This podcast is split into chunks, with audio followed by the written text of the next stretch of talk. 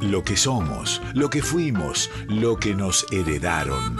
Nuestra voz, nuestras sangres en sus plurales formas. Paisaje interior, donde las artes confluyen.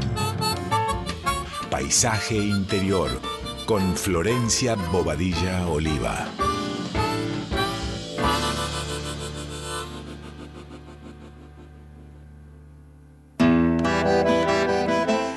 Buenas noches, amigas, amigues, oyentes de Radio Nacional Folclórica. ¿Cómo están? Les habla Flor Bobadilla Oliva en una nueva edición de Paisaje Interior. Víctor Pugli es el capo en controles, Ali Culiberti en locución. Este, esta noche vinimos a hablar un poco de la danza, del teatro y, de todo aquello que se va tejiendo desde otro lugar que construye la música, de otra forma musicalidad, de otra forma de lenguaje. Lo que veníamos hablando hace un ratito nada más en Código Lugonar con Rocío y su invitado.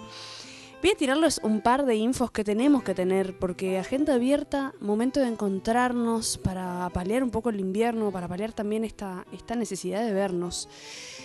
El este, el jueves 13 de julio a las 21 horas en el Café Vinilo, en el nuevo Café Vinilo, que ya no es tan nuevo, va a estar presentándose la Nadia Nuke y Seba Castro. Van a estar compartiendo música de Puente, este último trabajo que, que llevaron a cabo juntos y que es realmente muy bello. Y vamos a escucharlo un poquito a la Nadia y al Seba.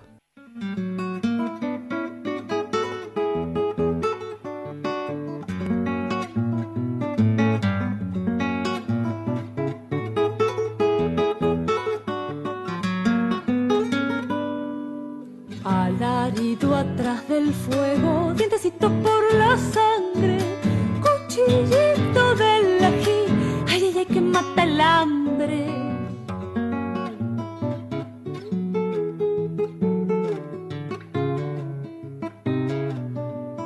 La piel mordida de avispa no siente que se hace tarde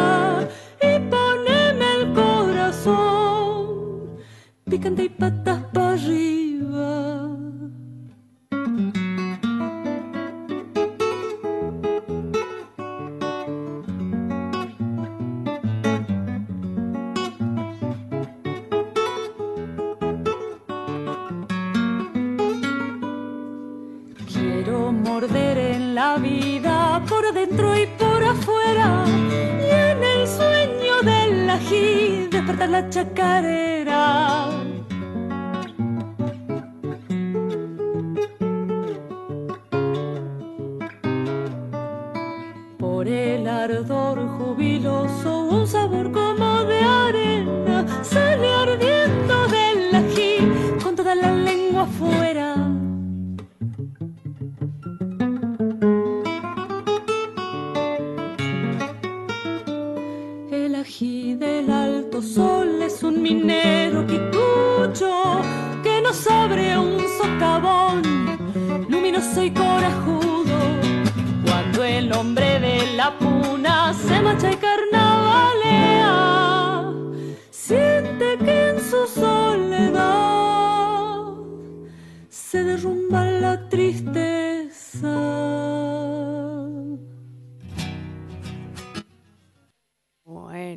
Queda, nos, da calorcito como para, para andar fichando a ver cuál es la próxima peña donde nos encontramos. Ayer fue la de los abrazos, se vienen, se vienen otras, se viene la que, la que hace el Don Olimpio, que es tan bella también. Está la peña de, de Les Amigues, que organiza la gente de la Orquesta Sin Fin, y un montón de artistas que ya estuvieron dando vueltas por estos lados.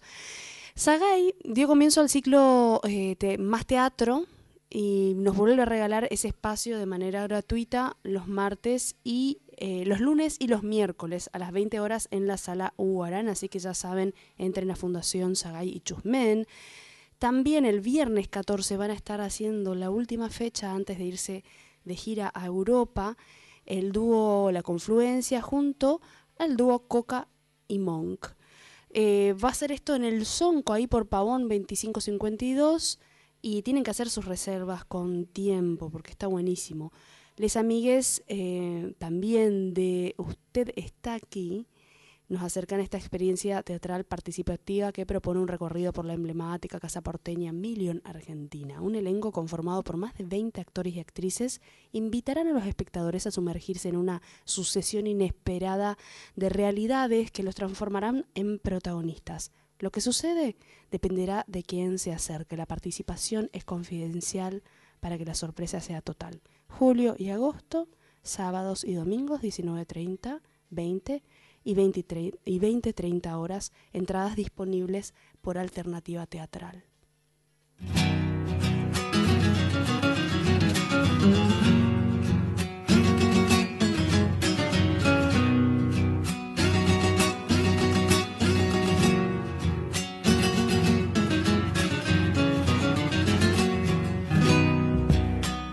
Le gusta que todos la nombren con una guitarra y un bombo legüero.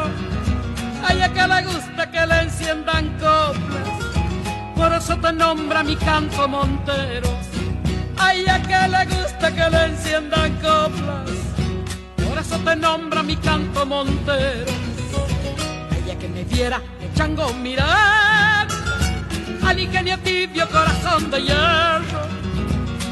Que las cañas la visten de verde por eso te nombro mi canto montero. Ay, es que las cañas la visten de verde, por eso te nombro mi canto montero. Y más dulce que tus guarapos son las niñas que hay en tu pueblo. Sé que por tus venas de azúcar te vierte toda la alegría, mi linda Monteros.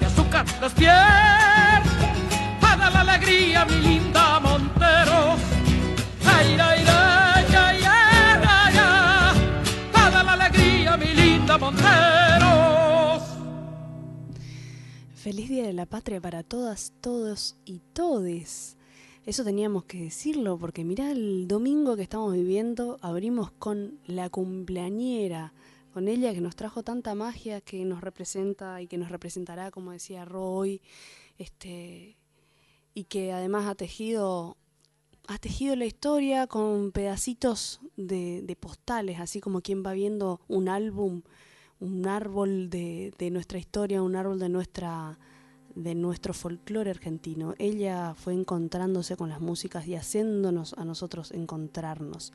Y hablando de hacernos encontrar, de, de buscar en nosotros el lenguaje, de tejer y destejer la palabra, hoy tengo un gran invitado, una persona que admiro y que quiero mucho, con quien he tenido el placer de trabajar en algún momento, este, y que es un artista muy vasto en lo que, en lo que habita.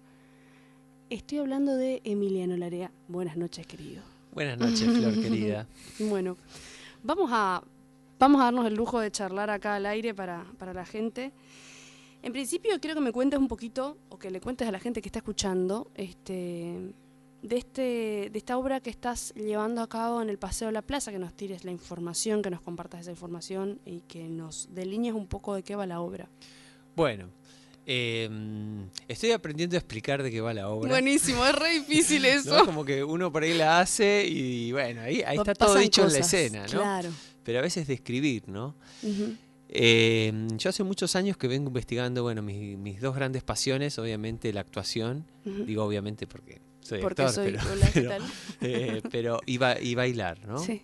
Eh, y hip hop es el resultado de, de esas dos grandes pasiones, en donde me valgo de- del movimiento expresivo del cuerpo para ir contando una historia, para ir componiendo personajes que van hilando una narración eh, que habla un poco de lo que a mí siempre me, con- me convoca en mis obras, que tiene que ver con el, el lugar del ser humano en la ciudad, en, las tramas de significación, ¿no? Como, eh, y, da por resultado esta obra que se llama Hip Hop, que tiene como una reminiscencia al hip hop, Sí. porque justamente en, en esa disciplina eh, he encontrado muchas respuestas a mis dudas eh, de movimiento.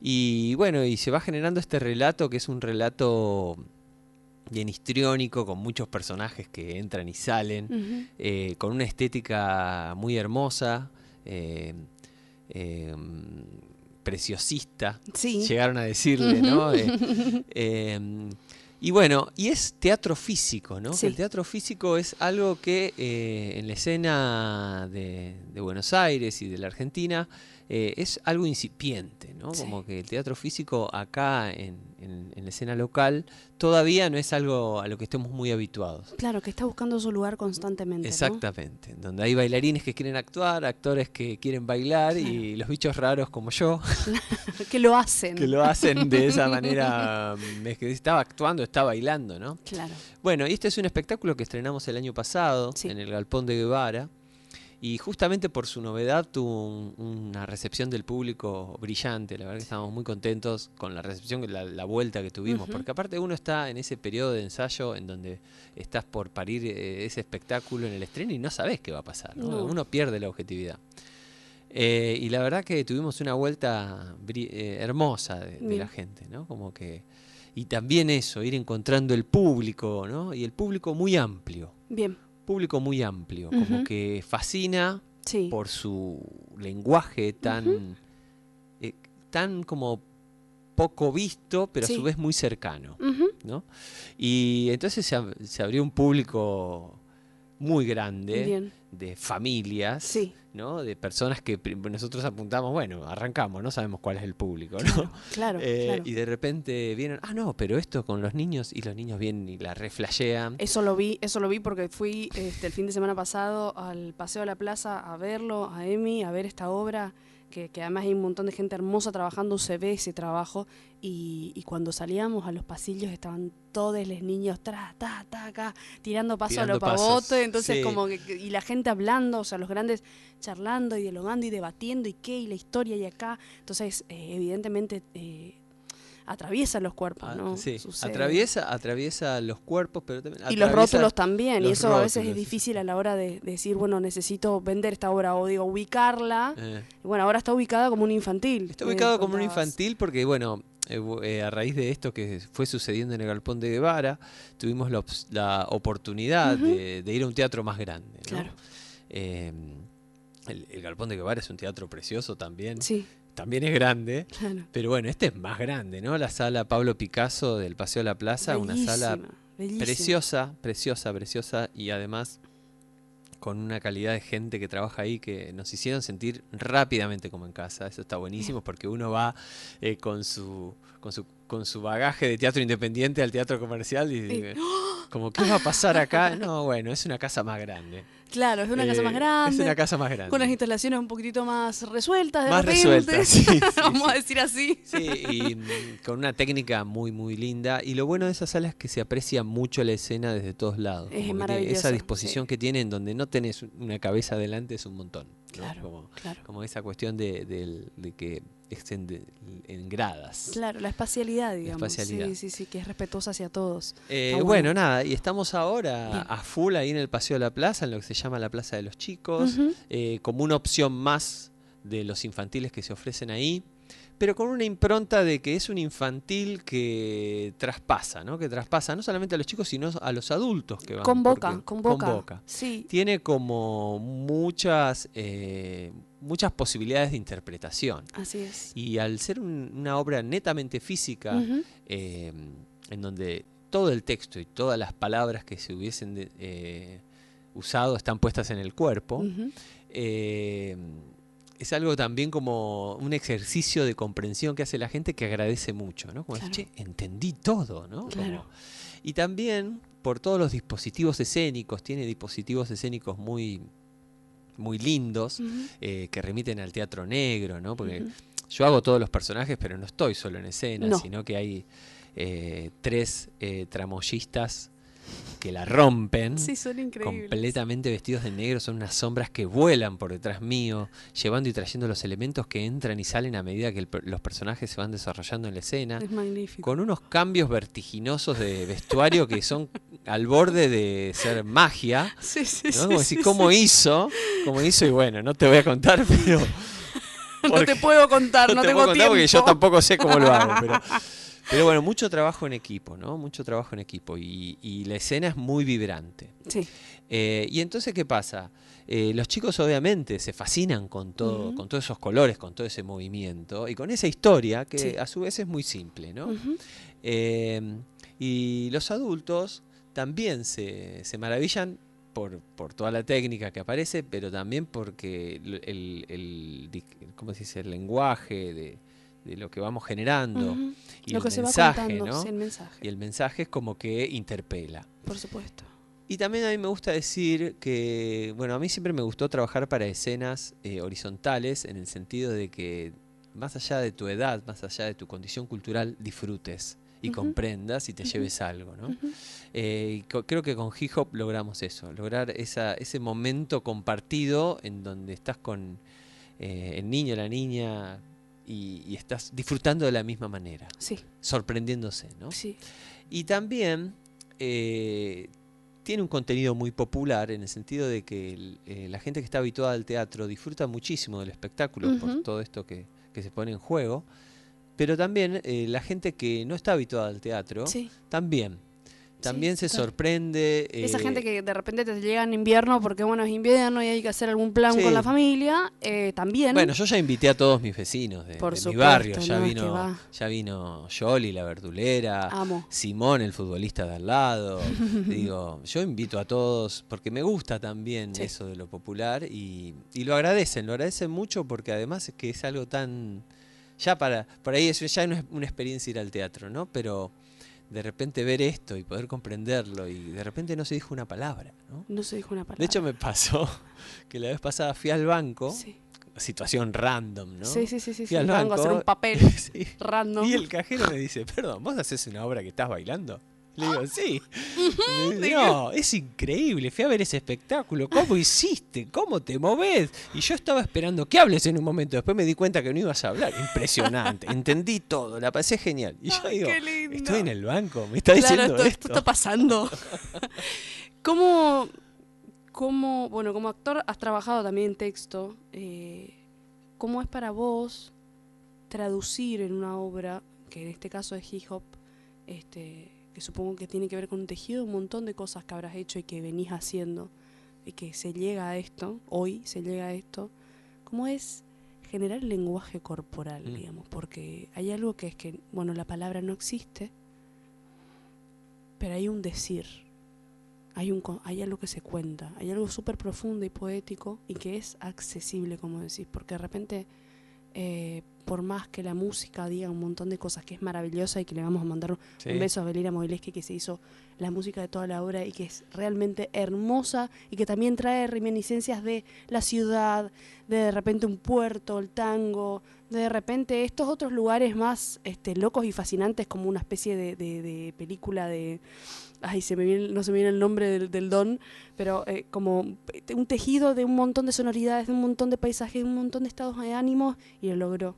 Sí, sí. Digo, y creo Bueno, que lo lograron un juntos por ese ahí. laburo. Habrá sido un montón de gente también, pero Estaba digo, Meli y Tommy Rodríguez Ahí a la cabeza comandando y bueno, toda la gente que grabó, la verdad que el, son- el sonido, la música quedó increíble, es un disco en sí mismo. ¿no? Es un disco en sí obra mismo. Sí, sí, sí, es una sí obra misma, sí. eh, conceptual, digamos. Bueno, vuelvo al, al tema de esto de generar eh, una especie, un lenguaje, porque Mm. más allá de la música, esto lo puede ver también un montón de gente que, que de repente no tenga acceso a, a escuchar.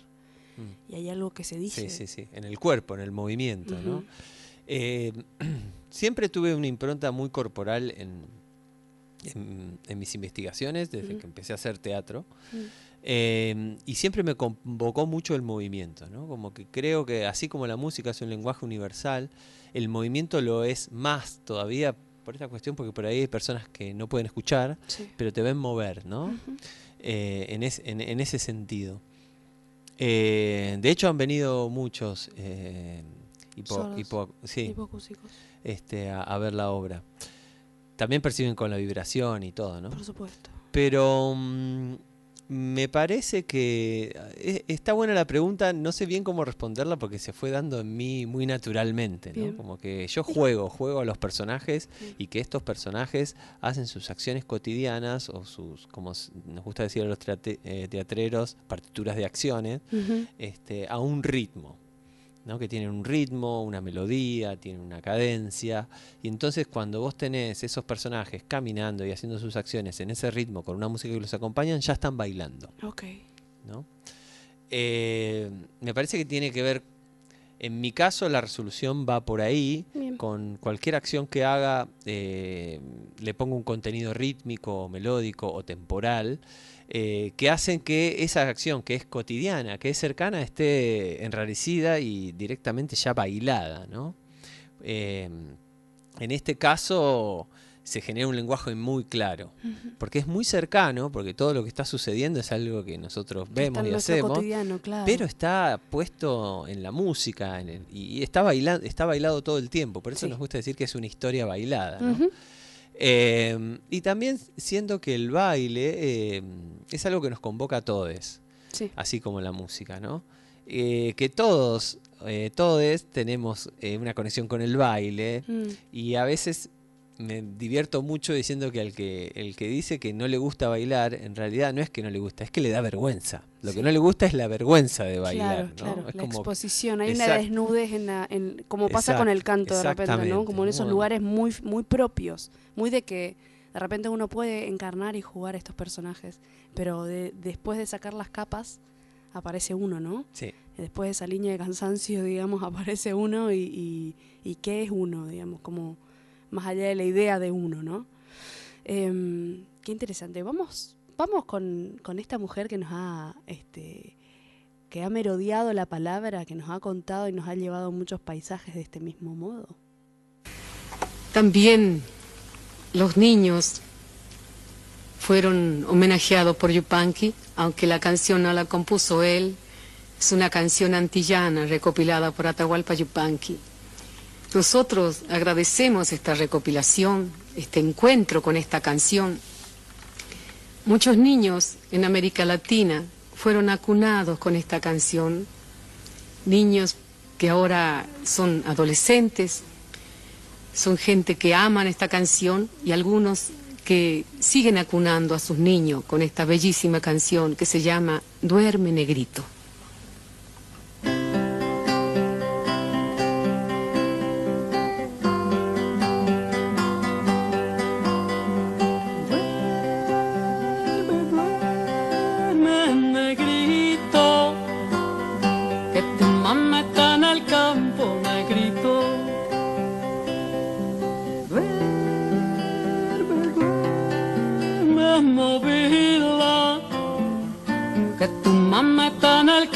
Te va a traer codornices para ti, te va a traer rica fruta para ti. Te voy a traer carne de cerdo para ti. Te voy a traer muchas cosas para ti. Y si negro no se duerme, viene el diablo blanco y le come la patita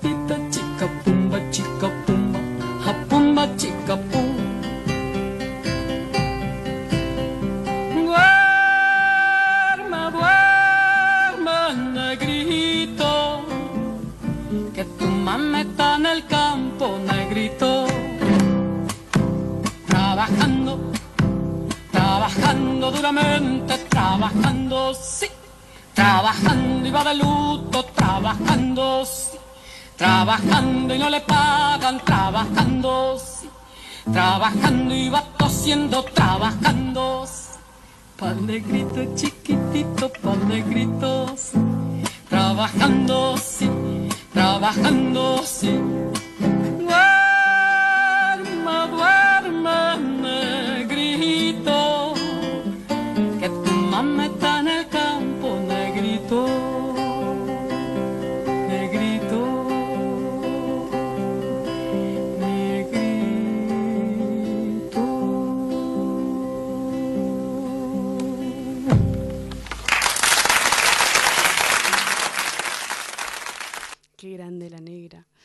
Tenemos un juego acá, no es un juego, en realidad es un, es un oráculo que nos viene acompañando algunos programas y que, que viene a traernos, a estirarnos un hilito para ir hacia lo poético de esto que estamos habitando, de esto que estamos compartiendo, que es el diálogo y que es la construcción de nuestra música popular, la construcción de nuestros folclores, de nuestras formas.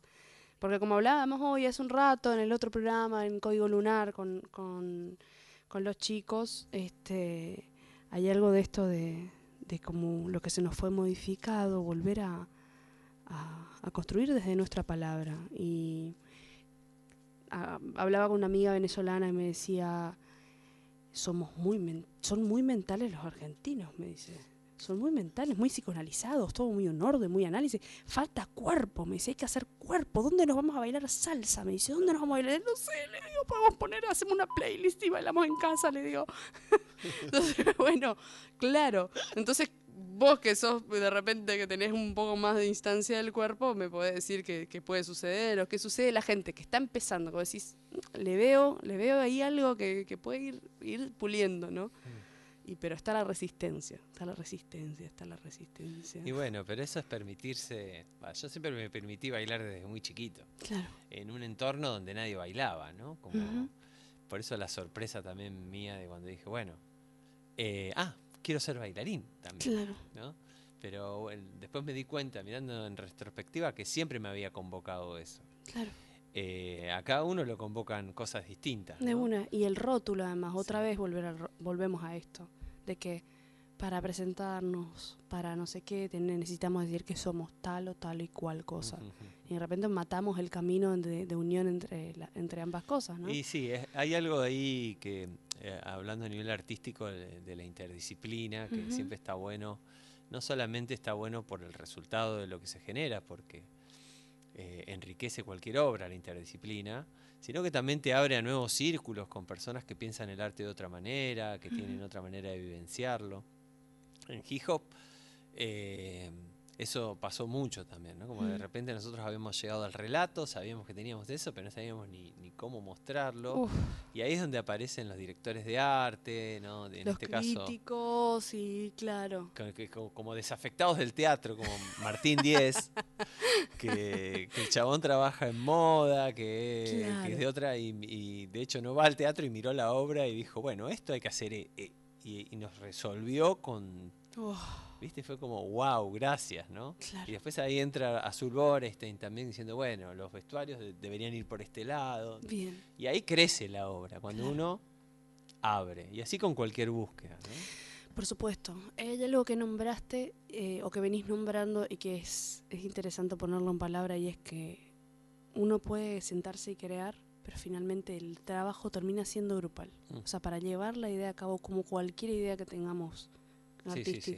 Hay un equipo gigante y hay gente que va entrando y saliendo, Mm, pero sí, pero digo, hay un núcleo de gente, hay familias trabajando en esto. claro, Hay horas de Sí, estar sí. trabajando, digamos. sí, sí, sí. No, no hay forma de hacerlo solo. No, y en hip hop, si contamos la cantidad de gente que trabajó, es como 40. Le hacemos un cumpleaños. sí, de una. Sacamos una carta vamos a leer y vamos de ahí Así vamos de a arrancar. Así al tun tun. Pim.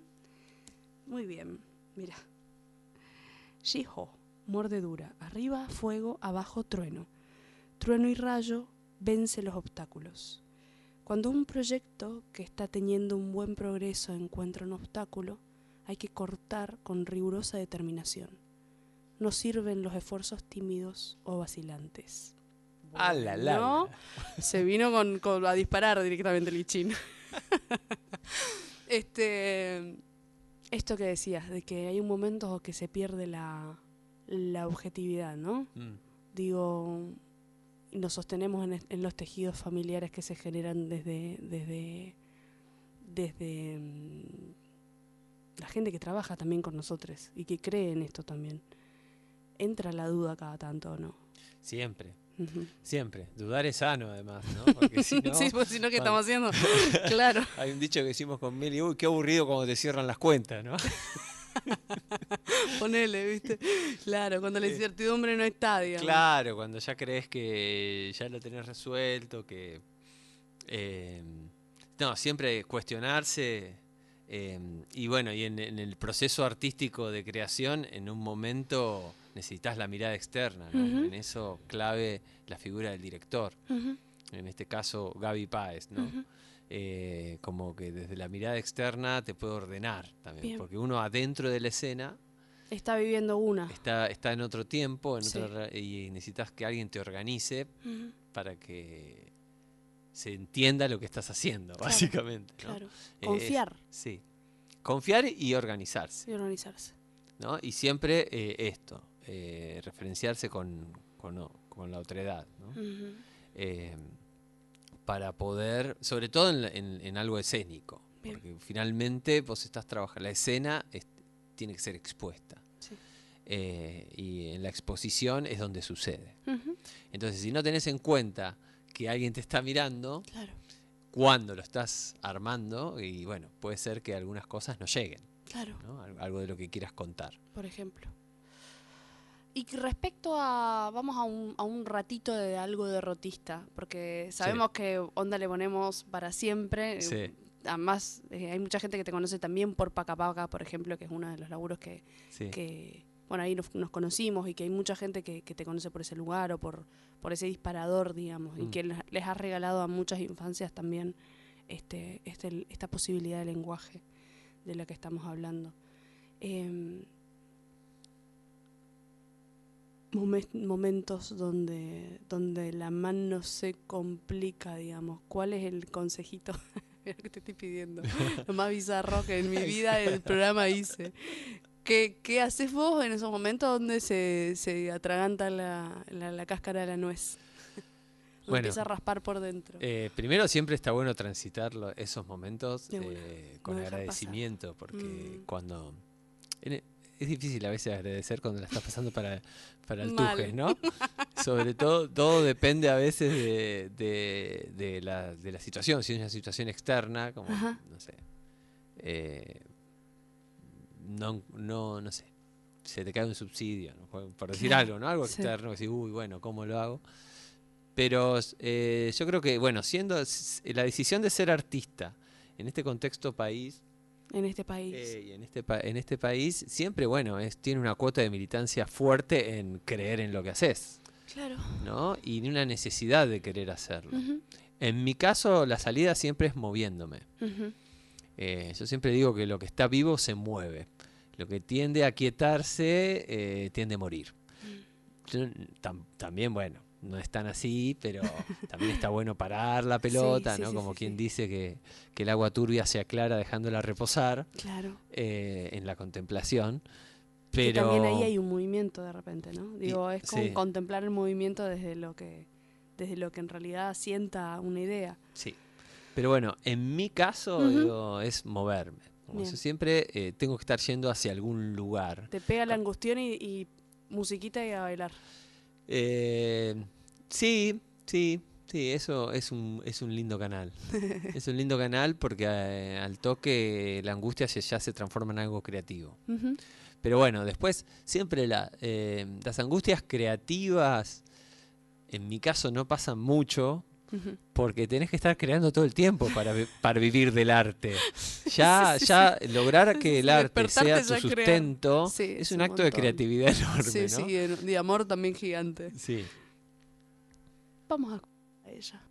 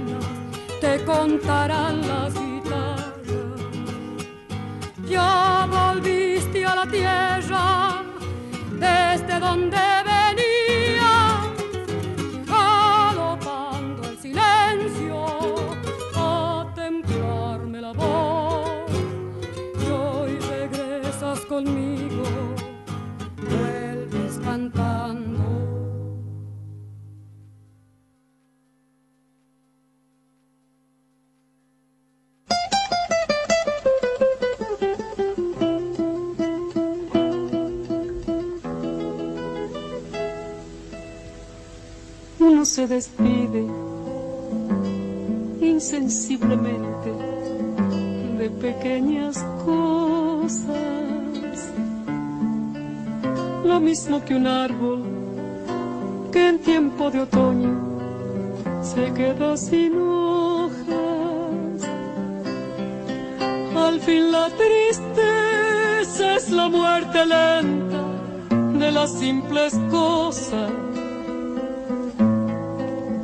esas cosas simples que quedan doliendo en el corazón. Uno vuelve siempre a los viejos sitios donde amó la vida y entonces comprende cómo están de ausentes las cosas queridas. Por eso, muchacho, no partas ahora soñando el regreso. Que el amor es simple y a las cosas simples las devora el tiempo. Demórate aquí en la luz mayor de este mediodía, donde encontrarás con el pan al sol la mesa tendida. Por eso, muchacho, no partas ahora soñando el regreso. Que el amor es simple y a las cosas simples las devora el tiempo. Uno vuelve siempre a los viejos sitios donde amor la vida.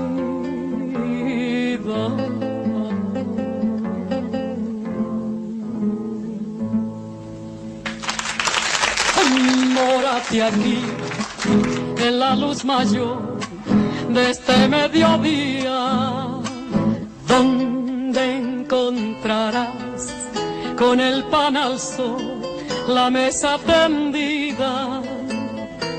Por eso, muchacho, no partas ahora soñando el regreso. Que el amor es simple y a las cosas simples las devora el tiempo. Uno vuelve siempre a los viejos sitios donde amó la vida.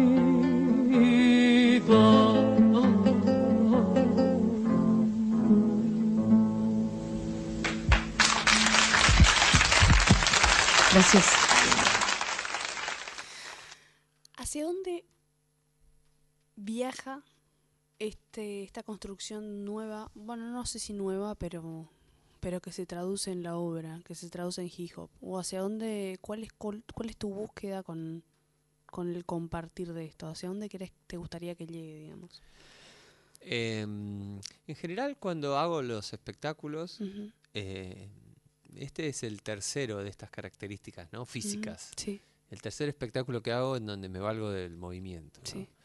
Para mí ya eh, lograr eh, instalar en escena una idea es, ya, Ya es, un montón. ya es un ya montón. es un regalo. Y después dejar que la escena haga su trabajo en quienes la- las miran.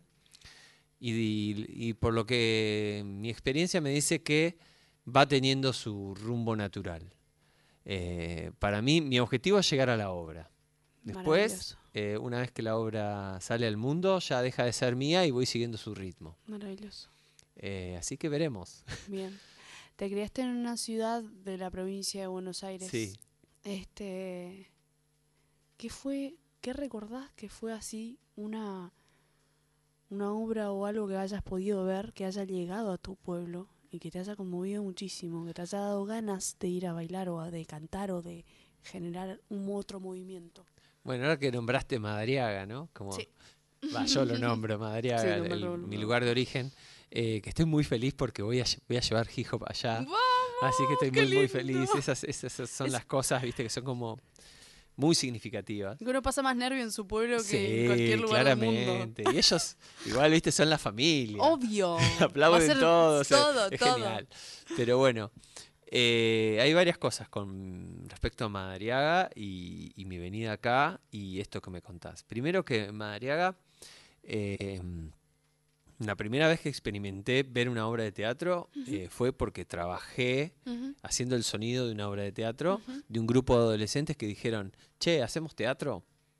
Pero no hay teatro acá. Bueno, vamos al galpón de tal, Claro. eh, armemos un escenario con tablones y tambores de miel. Este, armemos una escenografía, pongamos a Serrín porque transcurre en el, en el, en- en el desierto. Cosamos un telón con telas nuestras y remeras nuestras. Mm. Abramos el telón y cuando se abrió el telón dije, ¡Ah! ¿qué es magia? O sea, yo no había visto una escena, había trabajado durante meses en viendo los ensayos, todo, pero y cuando vi que se abrió el telón dije, ah, no, yo quiero estar ahí. en Claro. Entonces, en el próximo proyecto que hicimos, ya me subí al escenario.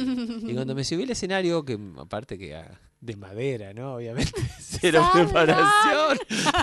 Pero me tengo un recuerdo muy vivido de haberme subido al escenario y, y- y entrar y, muy claramente sentir el espacio-tiempo de la escena. Uf, ¿Viste? la presencia, ¿no? Eso que te vuelve a vos. como entender que ahí las reglas cotidianas eran otras, ¿no? Y dije, no, yo quiero, que un acto de inconsciencia total, decir, quiero esto para mi vida. Tenía 15 años Claro. y ya dije, voy a ser actor, Mm, ¿no?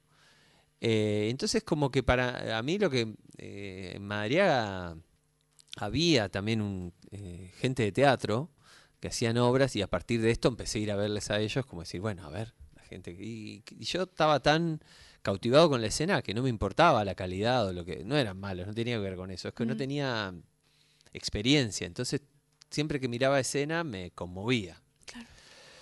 Eh, y después cuando me vine a vivir acá, hice la carrera de actuación.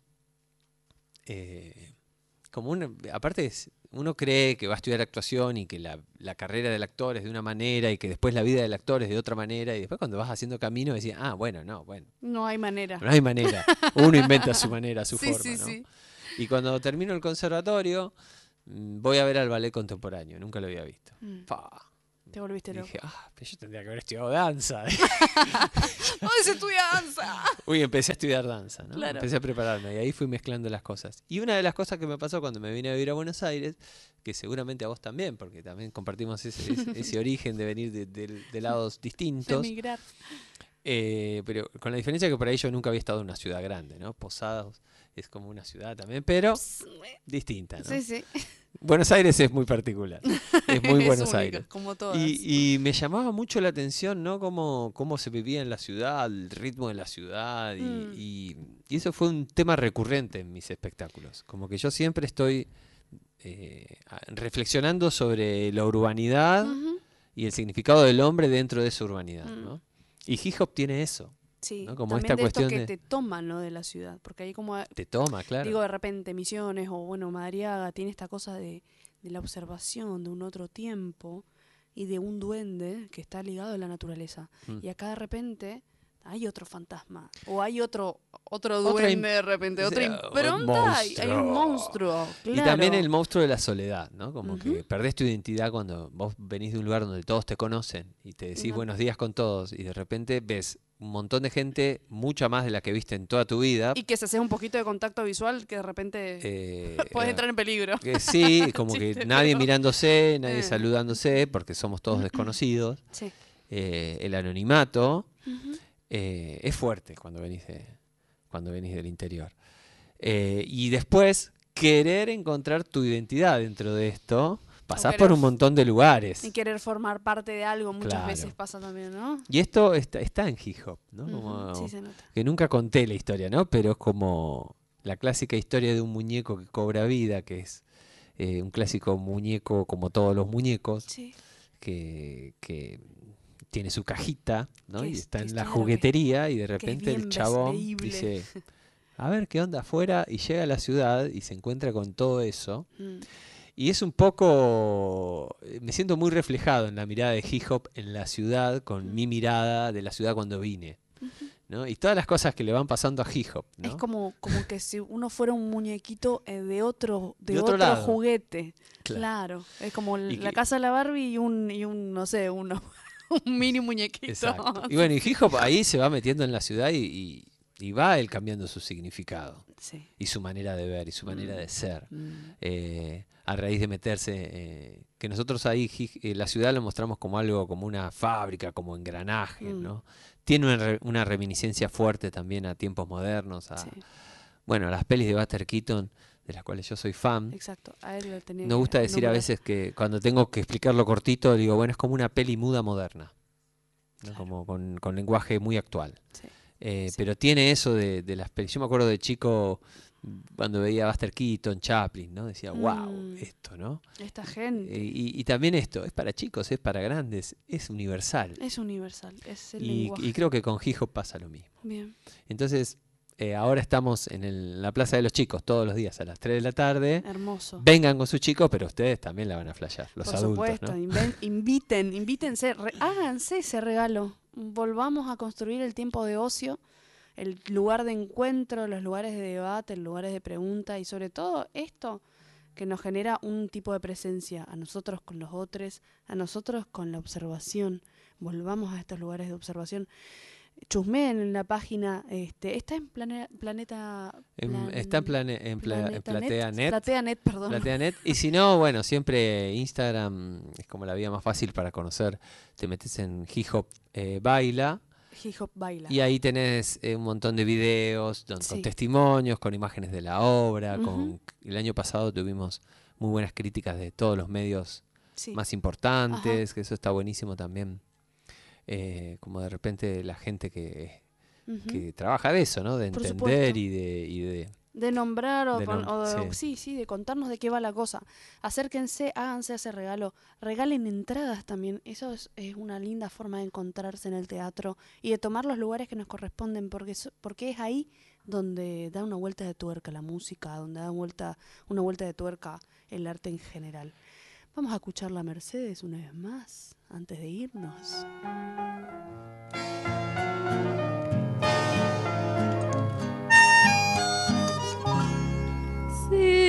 Saber por qué nuestro gran querer se perdió en la bruma, bruma que cubrió con su manto gris al ayer feliz, al ayer feliz que me dio su fe y se esfumará, pero que jamás ya se borrará de mi corazón,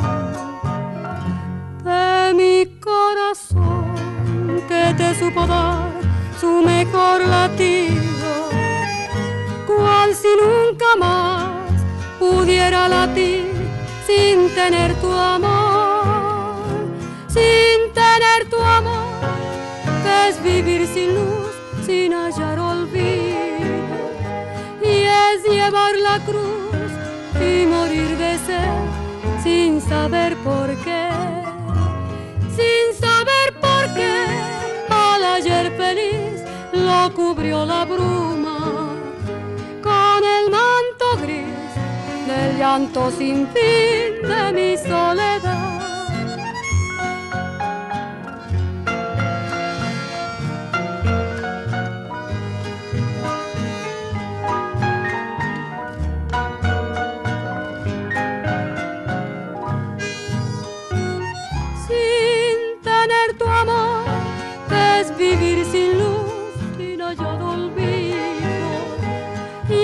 Llevar la cruz y morir de sed sin saber por qué, sin saber por qué, al ayer feliz lo cubrió la bruma con el manto gris del llanto sin fin de mi soledad,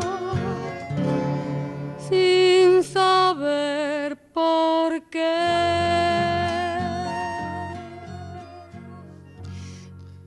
Gracias a todas, todos y todes por conectarse, por, por estar acá del otro lado. Buena semana, quédense en la radio porque ahora vienen más programas con más música, con más encuentro. Tuvimos una agenda muy cargadita. Entren a, chusmear en las páginas de estos artistas, por supuesto, en el Instagram de Paisaje Interior van a encontrar información. Eh, gracias, Emi, por venirte. Gracias a vos, Flor. Recordarnos otra vez cómo viene, eh, cómo viene la movida, dónde podemos eh, comprar nuestras entradas anticipadas y dónde podemos ver la obra. Bueno, las entradas están en PlateaNet. Sí. Eh, eh, vamos a estar desde este sábado que viene, que arrancan las vacaciones de invierno, todos los días a las 3 de la tarde, en la sala Pablo Picasso del Paseo de la Plaza, una sala hermosa. No se van a arrepentir. No se van a Eh, arrepentir. es algo que es es, maravilloso. es una escena que está hecha con mucho trabajo, mucho profesionalismo, mucho amor. Y ya tiene un tiempo además, está Sí, pulida, así sí, que está eso es un pulida y, placer. y es algo totalmente novedoso para lo que se ve eh, en la escena Así es. porteña. Así que la van a los chicos salen muy felices. Salen felices, salen los adultos también. Entonces, como invitarles. Y también eh, aprovechar ¿no? las vacaciones de invierno para compartir ese momento de calidad con nuestros hijos, que siempre estamos Mm. como yendo y viniendo en la medida de lo posible, porque Claro. a veces las realidades de la ciudad son complicadas, pero yo creo que es un buen momento para, para darnos esos ratos, ¿no? Sí, para rascarnos la locura con volver a movernos, para volver al cuerpo, para preguntarnos también en qué andamos, para dónde queremos ir, cómo nos vamos a seguir encontrando en estos momentos donde las cosas se ponen raras, distintas, para no decir difíciles. Este, agradecerles entonces un domingo más de Paisaje Interior. Gracias, Víctor, por estar ahí siempre poniéndole toda. Nos vemos el próximo domingo, 22 horas, por acá, por nuestra casa, por la folclórica. Hasta la próxima. Si dos miradas se juntan buscando un punto de encuentro, si dos miradas se juntan buscando un punto de encuentro, será el fogón en el centro quien responda la pregunta, quien responda la pregunta. La flecha quema la punta, a veces te quita el sueño. La palabra como un leño, que el tiempo vuelve ceniza. Por eso digo sin prisa, la verdad no tiene dueño, la verdad no tiene dueño. Venga la noche y el día, venga la lluvia y el sol, venga la risa y el llanto que tengo en mi corazón. Hay mentiras verdaderas y verdades mentirosas. Hay mentiras verdaderas y verdades mentirosas. Pero vuelan mariposas sobre las enredaderas, sobre las enredaderas. La sopa de esta caldera tiene muchos ingredientes, vendedores y clientes, opiniones y criterios, que en el caldo del misterio se hacen una solamente, se hacen uno solamente. Venga la noche y el día, venga la lluvia y el sol, venga la risa y el llanto que tengo en mi corazón. Me asusta un día que fui buscando piedra del cerro. Me asusta un día que fui buscando piedra del cerro. Escuché ladrar los perros que estaban dentro de mí, que estaban dentro de mí. En mi rezo comprendí que en esto de ser humano, en la mente hay un villano y que el miedo es su alimento. Por eso hay que andar atento con la palabra en las manos, con la palabra.